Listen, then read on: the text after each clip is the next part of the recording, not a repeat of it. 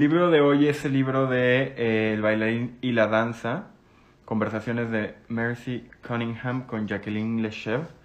Es un libro bello. Doctora Mujica, aquí está. Hoy nos toca leer. Hoy nos toca leer este gran texto que me prestaste y recomendaste y compartiste. Es un libro bastante transformador, es un libro que me encanta tener la posibilidad de compartir con quien desea conectarse o escucharlo después en formato podcast espero poder hacer eh, honrosamente la labor de platicarles acerca de las conversaciones entre Cunningham y Lechev. Eh, es un tema que en muchos sentidos va más allá de mi zona de confort. Definitivamente soy una persona que poco sabe de la danza, ¿no? Soy una persona que a partir del trabajo con Ireri, con el equipo de Stotans en las mañanas he aprendido a revalorar. Hola, querido, ¿cómo estás, Cabe? Querido Javier, madre, como análisis. y bueno, en términos generales es un libro que a mí me resultó muy transformador porque te da un lente bien interesante y bien distinto sobre cómo abordar la realidad al tiempo que hace lo que se supone que debe de hacer, que es permitirte entrar un poco más a entender la mentalidad, los procesos eh, sobre los cuales eh, Mercy, Cunningham eh, hizo toda su labor. ¿no? Para quienes no lo sepan, él es un gran coreógrafo y bailarín del siglo pasado, eh, un gran revolucionario del, arte de la danza, de la coreografía. Eh, es un tipo que estuvo con Martha Graham, que decidió crear su propia compañía de baile y que, bueno, ha dejado un gran legado, así como grandes bailarines que a su vez han generado sus propias compañías. Y lo que nos va a permitir el libro hoy es entender un poquito mejor su proceso mental a través de las conversaciones con Jacqueline Lechev que se dio a lo largo de distintos momentos. Fueron en tres momentos en particular que se sentaron a platicar sobre la labor del creador en torno a la danza, la danza misma. Y bueno, ese es un poco el tema de hoy, José, Bali. Entonces me arranco para quién va el libro, que me gustó, que no me gustó tanto, y un orden un poco más cronológico o estructurado del contenido del libro. Este libro me lo voy a saborear mucho con ustedes, sobre todo, y no quiero demeritar lo que el libro mismo hace, que es abordar de manera frontal y directa el tema de la danza. Sin embargo, veo muchas opciones de metáforas o analogías sobre nuestra manera de abordar la vida. Y eso es lo que voy a tratar de hacer. Creo que es lo que mejor yo puedo hacer siendo un externo a la disciplina de la danza. Sin embargo, en la medida de lo posible, también espero lograr interesarlas, interesarlos un poco más para entender cómo este ejecución realmente es transformadora y tiene una, complejidad y, una abstracción y una intención que es bastante más eh, relevante de lo que solemos creer quienes estamos lejos de la misma, ¿no? Entonces, eh, ¿para quién creo que es este libro? Eh, creo que el libro es para cualquier persona que disfrute entender cómo sucede el arte y cómo se crea el arte y cómo se vive el arte a partir de sus propios ejecutantes, ¿no? Eh, al que le haya gustado alguna biografía de algún artista, a lo mejor leyeron la biografía de Da Vinci, o el que haya visto alguna película de algún, no sé, de Warhol o de, eh, o de cualquier compositor o músico, aquellas personas que les interese entender el genio creativo, es un libro bastante bien logrado y, y la verdad Cunningham y su memoria, su capacidad de expresar conceptos complejos a través de historias muy concretas de su larga y amplia trayectoria, es maravilloso y es muy lindo y la autora también, la entrevistadora, Jacqueline hace un gran trabajo al plantearlo y resumirlo y estructurarlo de forma que sea suficientemente clara. Creo que es un libro que también es muy útil, evidentemente, para alguien que esté en el mundo de la danza. Eh, no creo que no sea currícula forzosa, Ireri ya me corregirá, pero seguramente quien está iniciando en este mundo o quien está avanzando en este mundo se tropezará con libros de, de, Cunningham y muy probablemente con este libro. Es un libro que en inglés ha sido reeditado más de 12 veces, entonces no sé si sea un libro de texto, pero seguramente es un libro, eh, es un libro fundacional para entender el pensamiento de este gran coreógrafo y bailarín. ¿no? Eh, y es un libro yo creo que también para quien anda buscando nuevas maneras de abordar procesos eh, de liderazgo, procesos de participación con su comunidad o en su empresa. Eso ya lo estoy forzando un poquito, pero también es útil, sobre todo si se leen estas reflexiones en torno a la danza como una herramienta para aplicarse en otras esferas de la vida. Son 17 capítulos, son 252 páginas, si mal no recuerdo, menos incluso, son 214, no, sí, 230 y 232 páginas estructuradas en 17 capítulos. Eh, ¿Qué me gustó del libro? Me gusta que el libro, al ser una conversación, permite que tú te lo sabores al ritmo que tú decidas. Al final son temas profundos, complejos, intensos, pero tú te puedes dar el ritmo que quieras porque también las conversaciones, la manera como está editado, hay conversaciones más robustas, hay conversaciones más descriptivas, hay conversaciones más superficiales, que creo que nada en torno a figuras como la de Cunningham puede ser superficial, si dejó un legado como el que dejó, pero bueno, hay pedazos que son más, más llevaderos, incluso más humorísticos. El libro, la traducción es excepcional, felicidades a, quien hizo esta, esta labor, que ahorita les voy a decir quién es, para quienes son los clavados, es Elena Álvarez de la Millar, hace una gran traducción, eh, usa, palabras técnicas ciertamente, aprendí que en la danza hay conceptos como las frases, y las frases tienen que ver con todo un grupo de movimientos eh, en torno a la interpretación que buscan una cierta interseccionalidad. Entonces, se, en ese sentido, creo que, que, es importante eh, pues disfrutarlo en el ritmo que amerita, es disfrutarlo de la forma como está estructurado. Creo que la traducción también es una gozada para no estarse peleando. Lo que tiene que quedarse en inglés se mantiene en inglés y en ese sentido también lo hace más fácil porque no, no estás peleándote con la intención original del autor, nada más te lo marcan en negritas y demás. Eh, ¿Qué más me gustó del libro? Me gusta que de repente habla de coreografías, de repente habla de proceso creativo, me gusta que no es ordenado y al mismo tiempo, como la misma danza, todo tiene un ritmo, un flujo y una cadencia. Ya sé que parece que lo que estoy diciendo es una, es una sangronada, pero después de haber leído ya los libros que he podido eh, leer y compartir con ustedes, sí, cada vez más noto el sentido de cadencia, de ritmo eh, de, la edición de los libros. Y este es un libro que responde a la misma manera como la danza de Cunningham es, que es que eh, se, está ejecutando y él lo dice en varias ocasiones. Lo importante de la danza es ejecutar la danza. Las palabras de la danza o sobre la danza nunca van a llegar a estar al nivel de la danza en ejecución. Lo más importante para un bailarín es bailar. Es más, la primera frase que viene al inicio del libro es ¿quién podría discernir al bailarín de la danza? ¿Quién podría pensar en una danza sin bailarín? Y no hay una danza que no se esté ejecutando. A diferencia de otras formas artísticas, sin duda se requiere de la interpretación para que exista, ¿no? Y en ese sentido, el libro creo que también cumple con ese rol. Y lo que más me gustó fue enterarme que era pareja, Mercy Cunningham era pareja de John Cage, que es uno de mis compositores favoritos, John Cage, que ha salido creo en otras reseñas, un compositor muy amigo de Marcel Duchamp, muy amigo de toda la camada de artistas que en Estados Unidos, particularmente en Nueva York, estaban retando en distintas disciplinas y entre ellos se, se llamaban y se llevaban y se impulsaban. Parte bien interesante fue entender que él era pareja de John Cage, pero a su vez tenían una gran relación con Jasper Jones, que es este artista americano que pintaba banderas y también cuestionaba, ok, si yo pinto una bandera, ¿es una bandera o es una obra de arte? Y siempre estaban empujando las orillas de cualquiera de sus disciplinas artísticas, ¿no?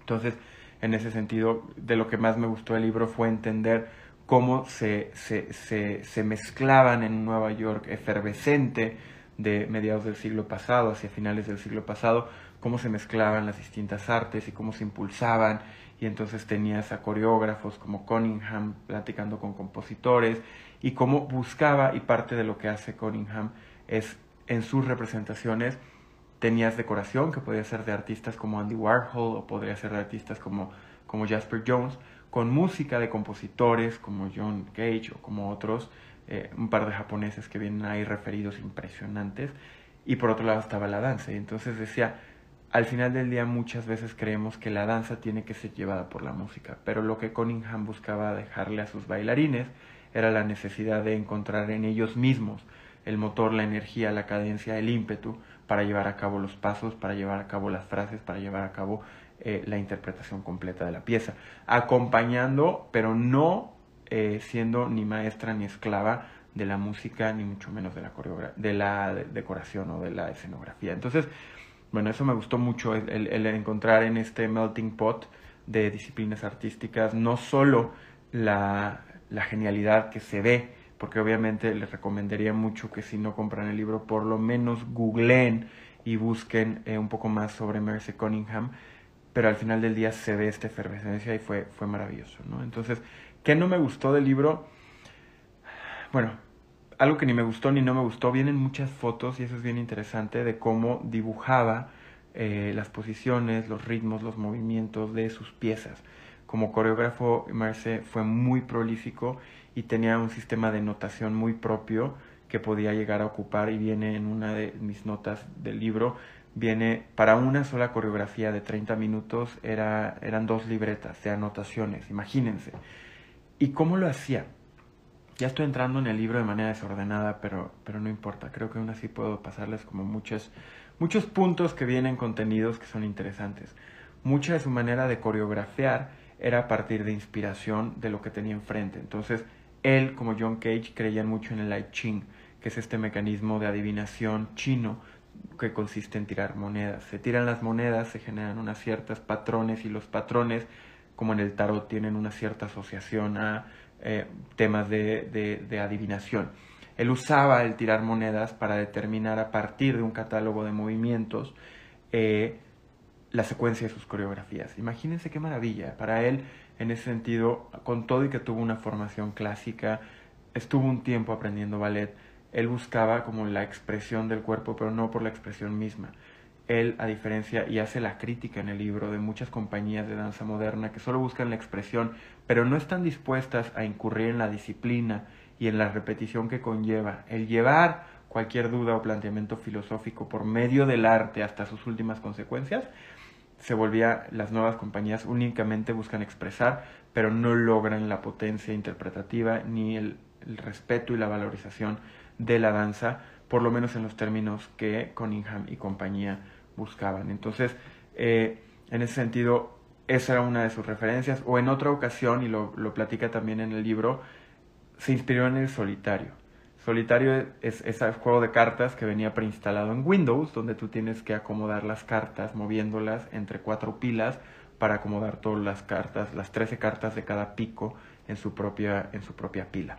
Entonces lo que hizo fue a cada carta darle un movimiento específico y después, a partir del movimiento del solitario, determinar los, eh, no sé cómo se llamen, se me fue la palabra, pero ahora sí que los momentos de la pieza a partir de cada uno de los grupos de 13 cartas, ¿no? Entonces imagínense una persona que era capaz de inspirarse de lo que tuviera enfrente, fuera un juego de cartas, fueran monedas de adivinación china, fuera el movimiento de la gente en la calle, es algo que también te dice.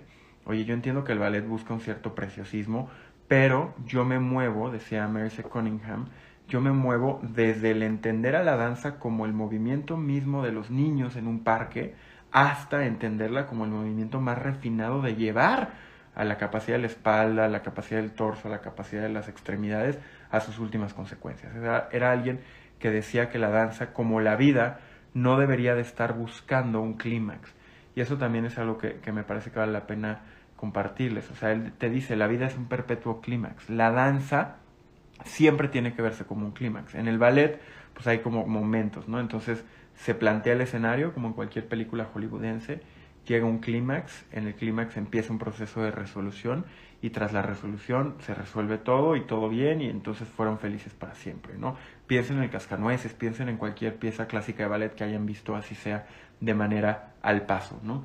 Y él lo que te dice es la danza no funciona así, por lo menos no en su interpretación te decía, a pesar de que es muy repetitiva y en, el libro te habla de varios momentos donde gente que lo ve a él y a su compañía ensayar les dicen, ¿cómo hacen siempre lo mismo? Y él dice, es que no, no, aunque es repetitivo, siempre encontramos la manera de hacerlo interesante. Entonces, las obras de Cunningham a lo largo pueden ser obras muy cortas, un solo de pocos minutos o una pieza en varios tiempos de muchos minutos, en lo general buscan que siempre tú sientas que puede haber un clímax más allá de lo que está pasando. Y son amplia, ampliamente abiertas en términos de su propio proceso eh, narrativo. Y eso es muy lindo. También habla ah, de Winter Ranch, una, una obra que compuso basada en el movimiento de la caída. ¿no? Entonces, recordemos que Cunningham vivió el periodo entre guerras, la Segunda Guerra y el tiempo después de la Segunda Guerra Mundial, la, la Guerra Fría donde el bolcho y el ballet y todo Rusia, por medio de un ballet más estructurado, pues hacen gala de su nacionalismo, y por este lado están los artistas en Estados Unidos tratando de hacer del arte un medio de expresión del individuo, no solo de una herramienta política, ¿no? Y en ese sentido habla de Winter Branch, que es esta obra que compuso en torno a los movimientos de caída. Y te dice que al final de la obra siempre se le acercaba gente y le decía, esto claramente hace alusión a la posguerra. Y otros le decían, esto claramente hace alusión a las masacres en China. Y otros le decían, esto claramente hace alusión a la bomba en Hiroshima. Entonces todo mundo veía lo que quería ver. Y él decía, a mí lo que me importa es el movimiento, es la danza misma. Y yo creo que el espectador tiene que tener la opción de ejercer sus facultades. Entonces para él su obligación era buscar que la danza se expresara, no se teorizara por medio del movimiento mismo. No los quiero aburrir mucho, a lo mejor para mí es un poco más claro de lo que lo estoy logrando transmitir, pero en términos generales lo que hace el libro es permitirnos ir a la parte de atrás de una persona que constantemente a lo largo de su vida expresó que para él la única manera de transmitir danza era por medio de la danza misma.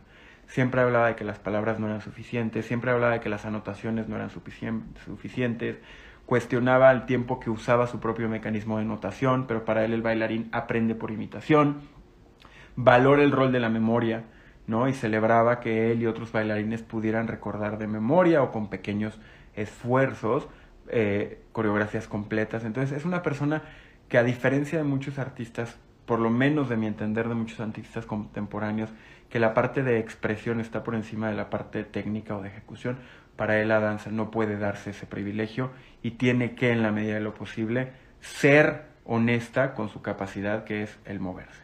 Y otra cosa que, que, también lo es, no, sé si yo estoy diciendo algo que, que no sea cierto, pero por lo menos como yo lo interpreté a partir del libro del bailarín y la danza, Cunningham te dice, muchos coreógrafos, muchos bailarines están tan preocupados por las posiciones que se olvidan que el movimiento que te lleva de una posición a otra es el momento máximo de la danza.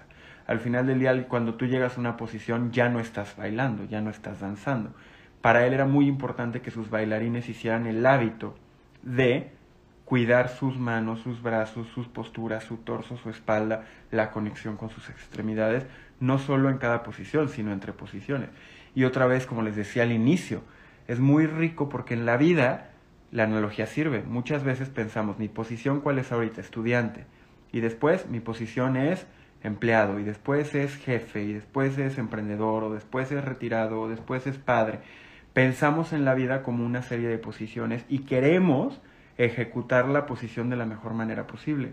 Pero no nos damos cuenta que la danza sucede entre cada una de estas distintas posiciones. Y es lo que Cunningham dice tres o cuatro o cinco veces en sus conversaciones con Jacqueline Lechev, diciendo la danza sucede en los movimientos que hay entre cada una de estas posiciones. Y si bien la coreografía requiere que haya posiciones, si bien la vida tiene momentos, tiene etapas, tiene ciclos, también creo que es muy importante que no se nos olvide que lo que sucede entre cada una de estas etapas es, la, es el baile, es la vida, es el vivir, es el ejecutar en la vida misma, ¿no? Entonces, esa es una analogía muy linda. Habla de las clases, eh, habla de cómo en sus clases y en sus propios proyectos coreográficos se pone un problema y por medio de la danza y por medio de la exploración y por medio de la repetición busca resolver o dar alguna respuesta a ese problema, ¿no? Una torce, una de sus primeras coreografías, eh, justamente es todo el uso de la espalda, toda la conexión entre la espalda y las piernas, todo el uso del torso y ciertas flexiones que el ballet no consideraba por un, por un tema más delegado, un tema más preciosista, y entonces él quiere resolver el uso de la espalda de una forma distinta. Y entonces crea todo un cuerpo de movimientos que retaba a los bailarines que venían de una escuela clásica y los obligaba a repensar su relación con su cuerpo y sus propias capacidades.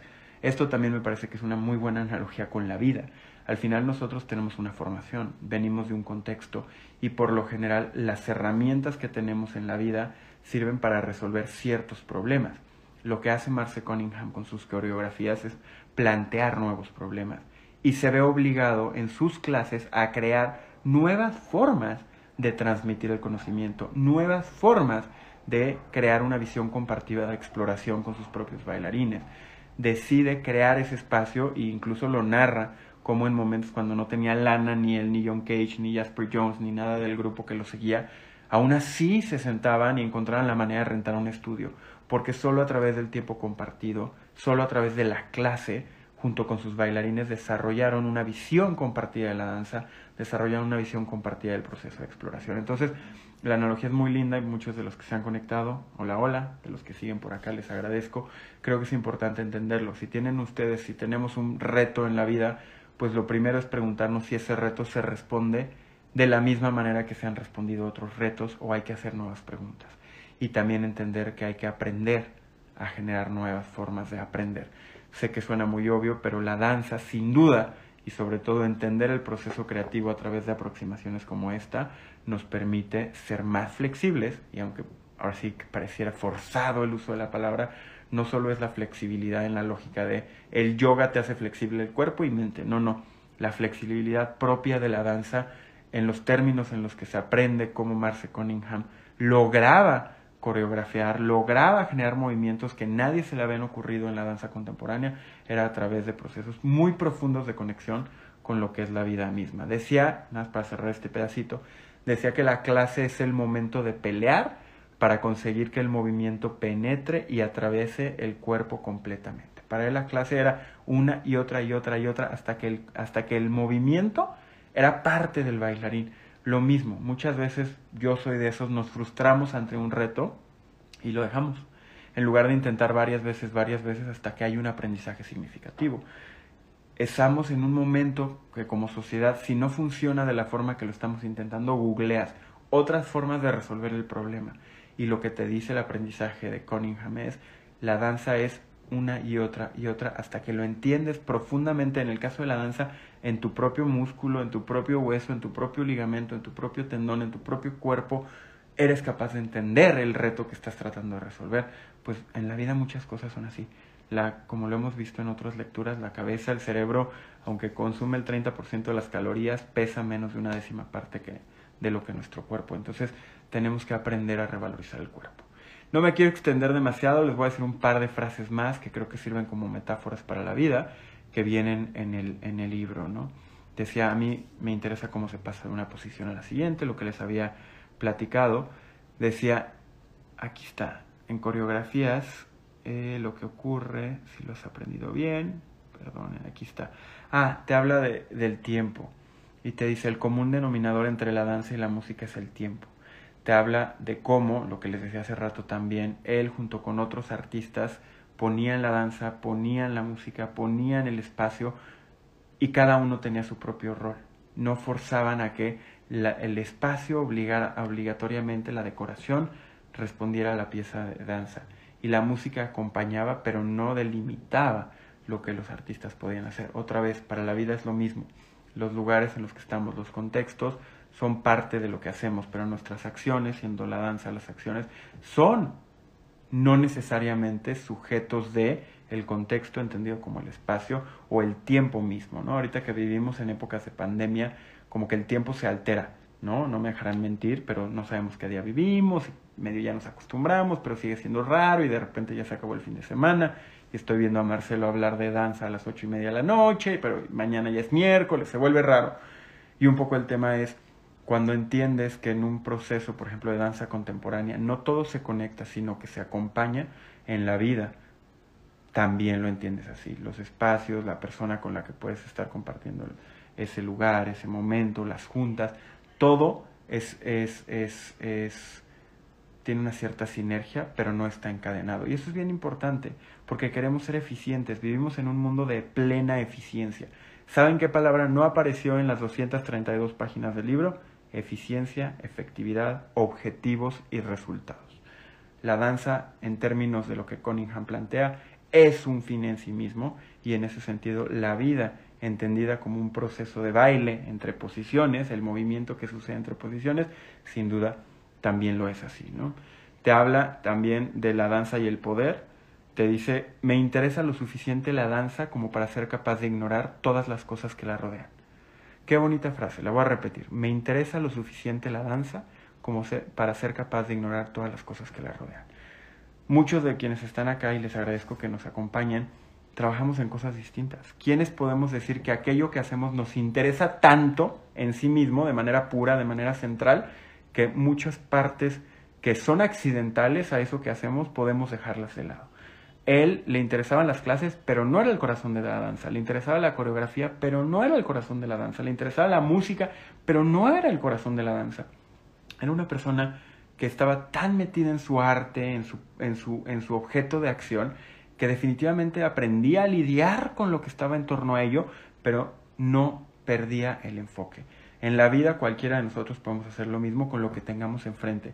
Si es nuestra familia, pues no perdamos el foco. Si es nuestro trabajo, si es nuestro proyecto, si es lo que sea nuestros padres, si somos capaces de ignorar lo que viene asociado y irnos directamente, creo que como en el caso de esta persona, señor Cunningham, que ganó todos los premios y transformó positivamente una disciplina que estaba en muchos sentidos anquilosada por escuelas milenarias de, de, danza, de arte con el cuerpo, pues creo que podríamos hacer lo mismo, ¿no? Te habla también y te hace una contraposición entre el arte como objeto y el arte como proceso. Él estaba completamente influenciado por mucho de lo que aprendió o leyó o conoció de China, de la India. De entrada, lo que les decía, muchas de sus coreografías las hacía tirando monedas bajo la lógica del I Ching, que es como el tarot eh, chino, ¿no? Era alguien que entendía que en el proceso creativo, en el proceso de creación, no se trata exclusivamente de llegar a un resultado o a un objeto, sino de fluir y crear en el proceso. Y por eso también fue, fue alguien que en el marco eficientista de la visión americana, porque él estaba inmiscuido y metido directamente en el arte americano, Jasper Jones, John Cage, música y arte, pintura estrictamente americanos, logró traer un poco de una visión eh, mucho más oriental. ¿no? Eh, nada, esas son muchas de las ideas, me lo aventé de chile, mole y pozole. Eh, hice ahora sí un resumen un poco más ordenado, quien lo quiera me dice y se lo mando, es un PDF que trae siete hojitas. normalmente hago mapas mentales, cuadros sinópticos, en este caso hice resumen, resumen. Entonces díganme y se los mando a donde me digan. Eh, si es un libro que vale la pena. Gracias Ireri, si sigues por acá, eh, tú como especialista, ejecutante, pensadora, filósofa del tema, eh, te agradezco que hayas acercado el tema de la danza y el tema de la danza desde el bailarín a mi vida. Creo que eh, pues deja, deja muchas opciones para salir de la frustración y permitirnos vivir de una forma más armónica, de una forma más fluida, de una forma eh, mucho más propia de la danza. Gracias a todos, gracias madre por tus comentarios, qué bueno que te gustó la analogía. Yera, si sigues por acá, qué padre que guardas ese póster sobre eh, si yo fuera una bailarina, que nada más para platicarles a los que por acá sigan, fue es un texto que salió en el New Yorker que me tocó en su momento cuando compartí con Yera la vida, eh, proyectos profesionales, pues es un póster de un texto que en el New Yorker decía, si yo fuera bailarina y te platicaba todo, todo lo que haría si fuera una bailarina. Entonces lo está soñando. Y al final es una crítica que la autora hace de cómo vivimos nuestra vida pensando en lugar de hacer y en lugar de ejecutar. Y entonces ella imagina todo lo que haría si fuera bailarina, lo único que no hace es levantarse todos los días en la mañana a calentar, a estirar, a ensayar, a desarrollar su arte, ¿no? Y entonces, pues celebro, gracias por traerme esa bella memoria, Yera, eh, qué bueno que sigues por acá y a todos pues vamos a bailar, vamos a entender que la vida como la danza no se trata solo de momentos específicos, sino todo el flujo que nos lleva de una posición a otra en el tiempo, en el espacio, en compañía. Que pasen una gran noche. Gracias a todos los que se conectaron, muchas caras nuevas. Eh, recuerden que está en podcast, esto en dos días lo subo después de la grabación, como cada domingo. Gracias por el tiempo, por el privilegio de su atención. Si lo quieren compartir, si hay alguien que sepan que le gusta la danza o que le gusta eh, eh, pues temas como este, háganle llegar el contenido, pónganlo en sus redes sociales, denme ahí el shout out que consideren más correcto y nos vemos el próximo domingo. Gracias por todo, bonito fin de semana, bueno, bonita semana que el fin ya se acabó. Espero no haber hecho mucha dog face, porque hay quien dice que hago dog face, amigos muy queridos y amigas muy queridas. Procuré no usar mucho mi dog face el día de hoy, si triunfé ya me dirán en los comentarios y si no, pues lo intentaré de nueva cuenta la próxima semana. Nos vemos. Gracias.